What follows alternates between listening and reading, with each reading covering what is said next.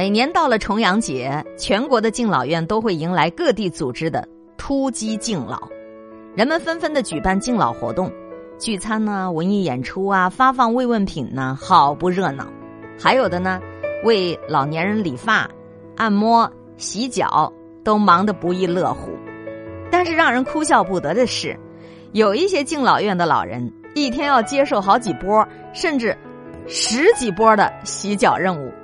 还要配合前来的各路人马，各种摆拍呀，比划着一些不自然的动作，表情逐渐就僵硬起来了。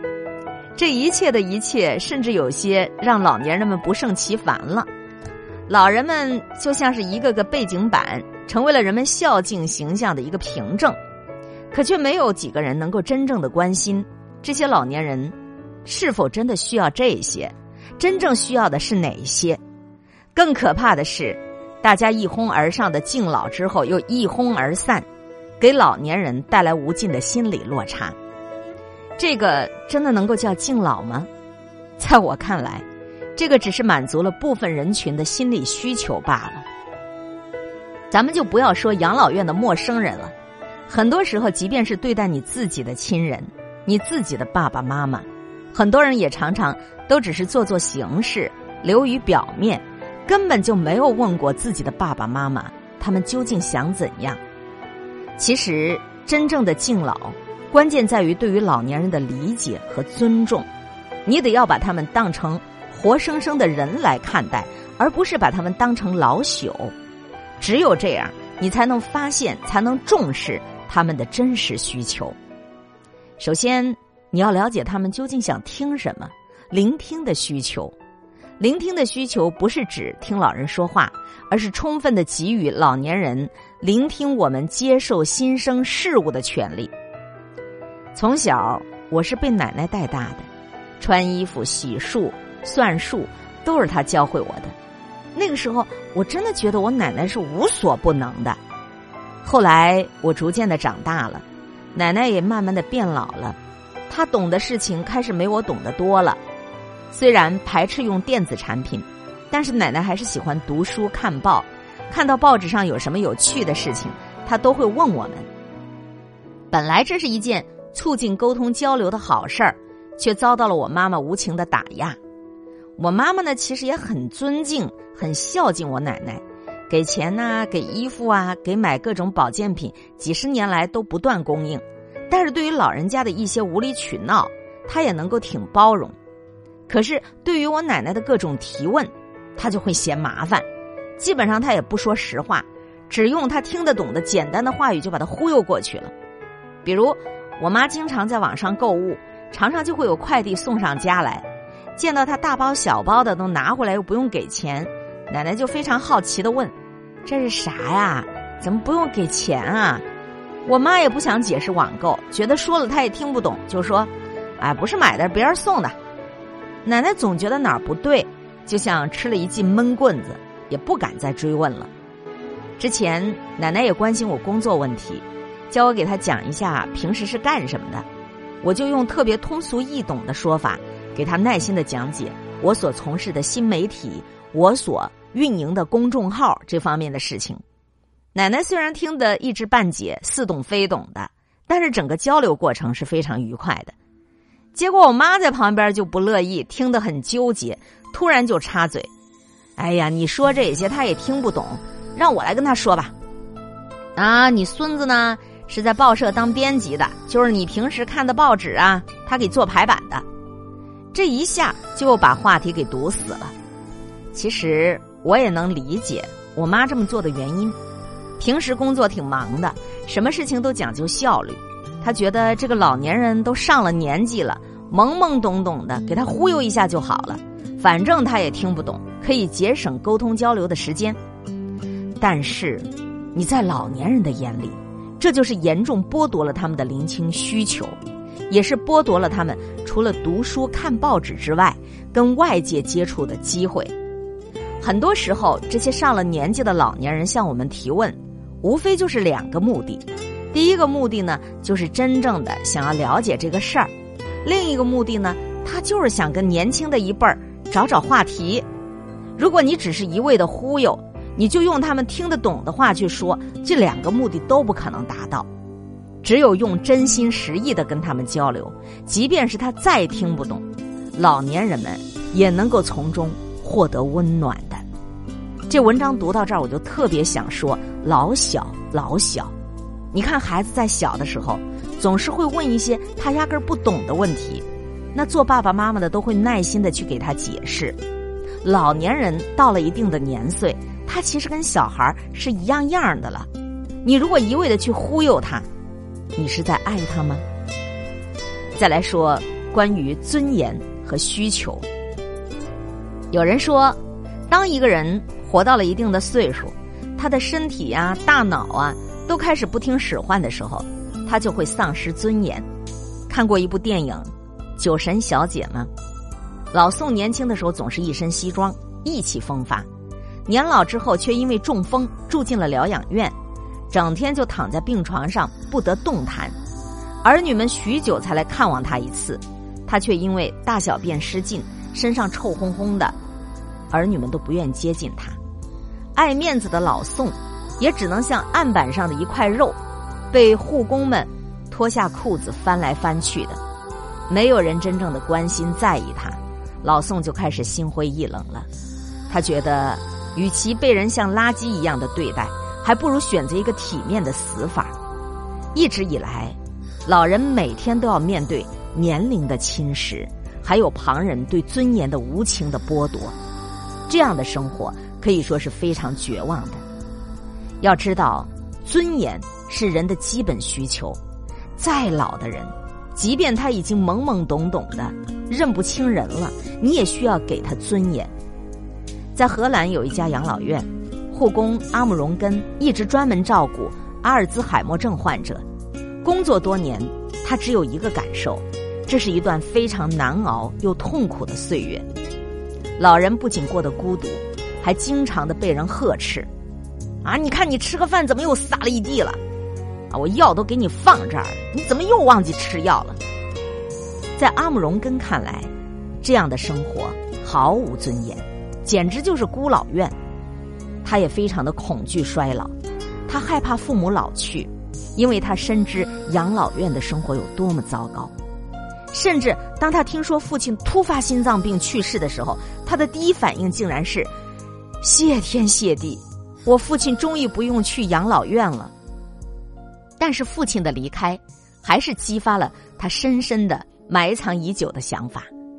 他希望创造一个可以让老年人正常生活的养老院，在生命最后的时光也能够有尊严的活着，每天可以享受鸟语花香，而不是只能够待在病房里吃饭、吃药、睡觉。于是阿姆荣根向荷兰政府大胆的提议这个想法，谁料双方就一拍即合。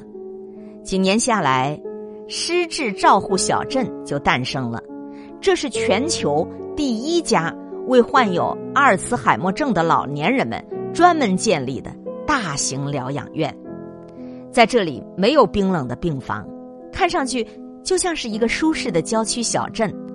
路旁边全都是豪华别墅、电影院、咖啡馆、美容院、桑拿房等等一应俱全。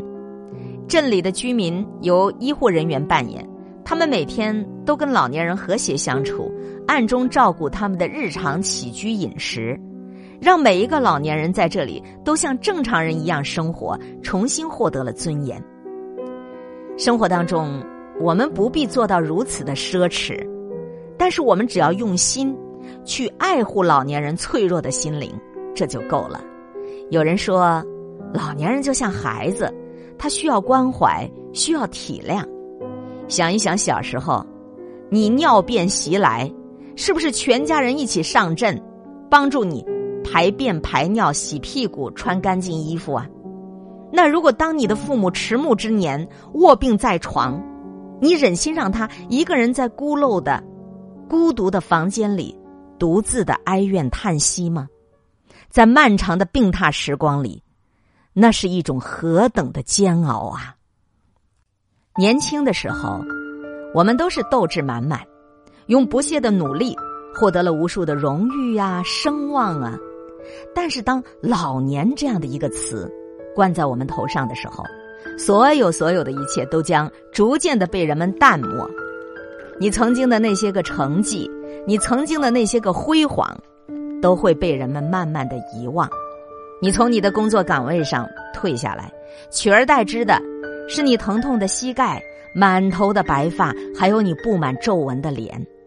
这样的一种落差感，在年轻的时候，或者说在年轻人眼里是难以想象的。麻省理工学院有一个叫做 Agilibe 的研究所。专门研究老年人的需求，他们的目标就是要为进入衰老期的老年人提供最好的服务。为了干好这件事情，他们专门设计了一套装备，一穿上就能够体验一个人七十岁的状态。那么这一套装备呢，看上去就像一套施工服一样。为了模拟老年人关节僵硬的状态，在胳膊肘啊，在手腕的地方都有束带。那靴子底下呢都有泡沫，你就能够体会到上了年纪的人他的各方面的触觉、身体知能的这种触觉的减弱。体验者说：“哎呀，最开始穿上只是感觉特别沉，呃，时间穿久了以后就会发现，其实老年人做的每一件小事儿，他都需要付出很大的功夫。更加严重的是，大多数人在穿上这个。”模拟老年人的装备之后，半个小时，情绪就会从不耐烦慢慢的变成愤怒，甚至不由自主的怀疑人生。哎呀，我到底怎么了？那我们从这件事情上就可以意识到，老年人身体上的困难，他也许可以通过各种途径来解决，但是衰老给他带来的焦虑感，是会随着他的年龄增长不断恶化的。身体各项机能的降低，会让老年人感觉到自己没有价值，像一个废物一样。所以，老年人非常希望人们看到他的价值，即使他只是做一些力所能及的事情。其实，在家里老年人身体条件允许的情况下，洗碗呐、拖地呀，这各种家务活还是可以交给他们做的。不要仅仅为了让老年人享福。就总是啥事儿、啥活都不让他做，或者是给他请保姆，让他动也不动。比起每天无所事事，老年人其实更愿意来凸显自己的价值，来为这个家出一份力。老年人最重要的一个需求，就是情感需求。长期以来，咱们中国的老年人情感需求是被严重忽视的。根据全国第六次人口普查，在我们中国，丧偶老人占老年人口的百分之二十七左右，大约是四千七百四十八万。其中百分之八十的丧偶老人，他们是有再婚愿望的，进行婚姻登记的却不到一成。这个比例为什么会这么低呢？除了因为没有力量打破的社会道德观念，还有舆论压力。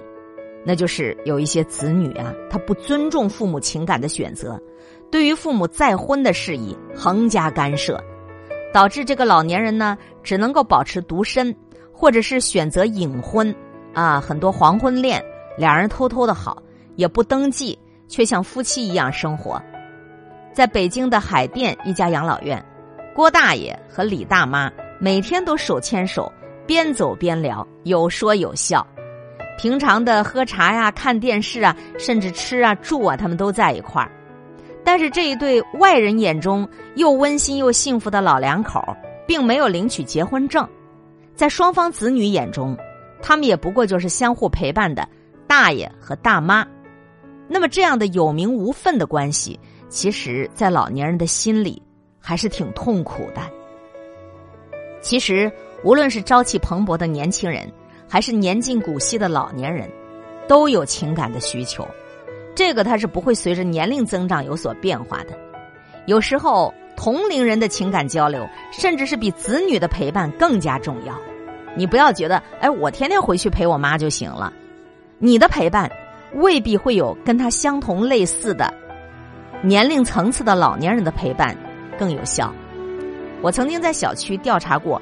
五十名七十岁以上老年人的子女，试图了解情感状况对于老年人心态的影响。结果我发现，夫妻双全、丧偶再婚的老年人，心态最平和，啊，跟子女的关系最好，不过多的干涉晚辈的家庭生活。但是那些丧偶之后没有再婚，或者是严重缺乏感情生活的老年人，普遍的脾气古怪，经常的干涉子女家庭生活。现代医学表明，如果说老年人的情感需求他得不到有效的满足，他就会很容易。出现一些心理问题，产生孤独啦、急躁啦、忧虑啊、抑郁啊等等情绪，严重的影响了身体的健康。但是夫妻的感情融洽，则有利于机能免疫功能的稳定，延缓器官的衰老，减少各种疾病的发生。俗话说：“少年夫妻老来伴儿。”年轻人要追求爱情，老年人他也一样啊，这并不是什么丑事儿啊。老伴儿，老伴儿。如果说老了之后他的那个伴儿没了，你凭什么去干涉他再去找一个老伴儿啊？丧偶或离婚的老年人因为孤独，他们更需要情感的滋润。对于他们来说，单纯的付出真心，勇敢的牵起另一双手，收获相依相伴的美好爱情，也许就是人生下半场旅程当中最好的慰藉了。真正的敬老。从来就不是做做样子，从来就不是你干个形式主义。你要将心比心，站在老年人的角度去感受他们的真情实感。我曾经看到过一个让我印象深刻的寓言故事，说西域有一个小国的国王，制定了一条特殊的法令，啊，为了弘扬孝道，每个家庭当中，老人一旦过了六十岁，子女们就不得让他们干活了，还要每天用被子。裹住下半身，坐那儿休息，所有的事情都年轻人去做，违者将被定罪。很快呢，全国上下就落实了这个规定，所有老年人每天都呆坐在家里，而年轻人除了白天工作，晚上还要忙里忙外，十分的疲惫。那看到这一番场景啊，国王就非常的欣慰，觉得自己做了一件大善事儿。有一次呢，出使外国，由于一场风雪耽误了行程。必须快马加鞭才能赶上，国王又一路没有休息，只是到了驿站就换马，足足在马车上坐了一天一夜，累得他腰酸背痛，腿脚都发麻。这个时候他想起了自己的法令，顿时明白了，哎呀，原来老年人呢每天坐在那儿不下地儿是多么难受啊！这哪里是孝顺呢？这不过是自己站在自己角度里的一厢情愿罢了。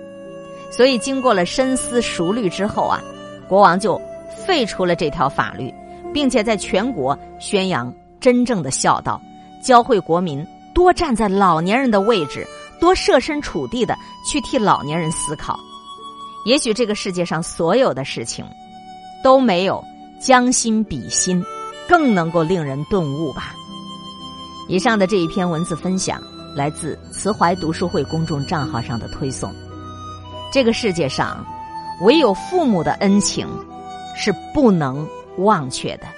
血浓于水的本性啊，没有比父母更伟大的人了。我们得要尊重父母的实际需求，他们的意愿和价值。我们要用心去珍惜眼前人，用心去敬老。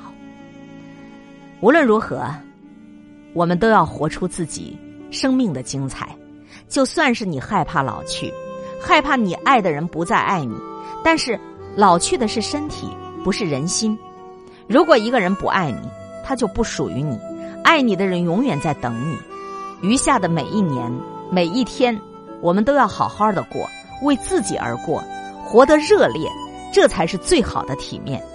因为人活一辈子，无非就是求一个心安体面。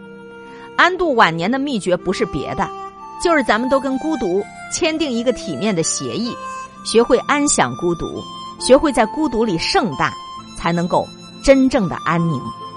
老吾老以及人之老，你今天如何对待你眼前的老人，将来你就会拥有怎样的老年生活。你爸爸妈妈的今天，也许就是你将来的明天。感谢收听海林主持的一切刚刚好。我是海林，空中和你相互勉励，保持微笑、淡定、从容的好心态，好心情每一天。动动你的手指，转播、分享、点赞，赠人玫瑰，手有余香。明天的同一时间，我们再见。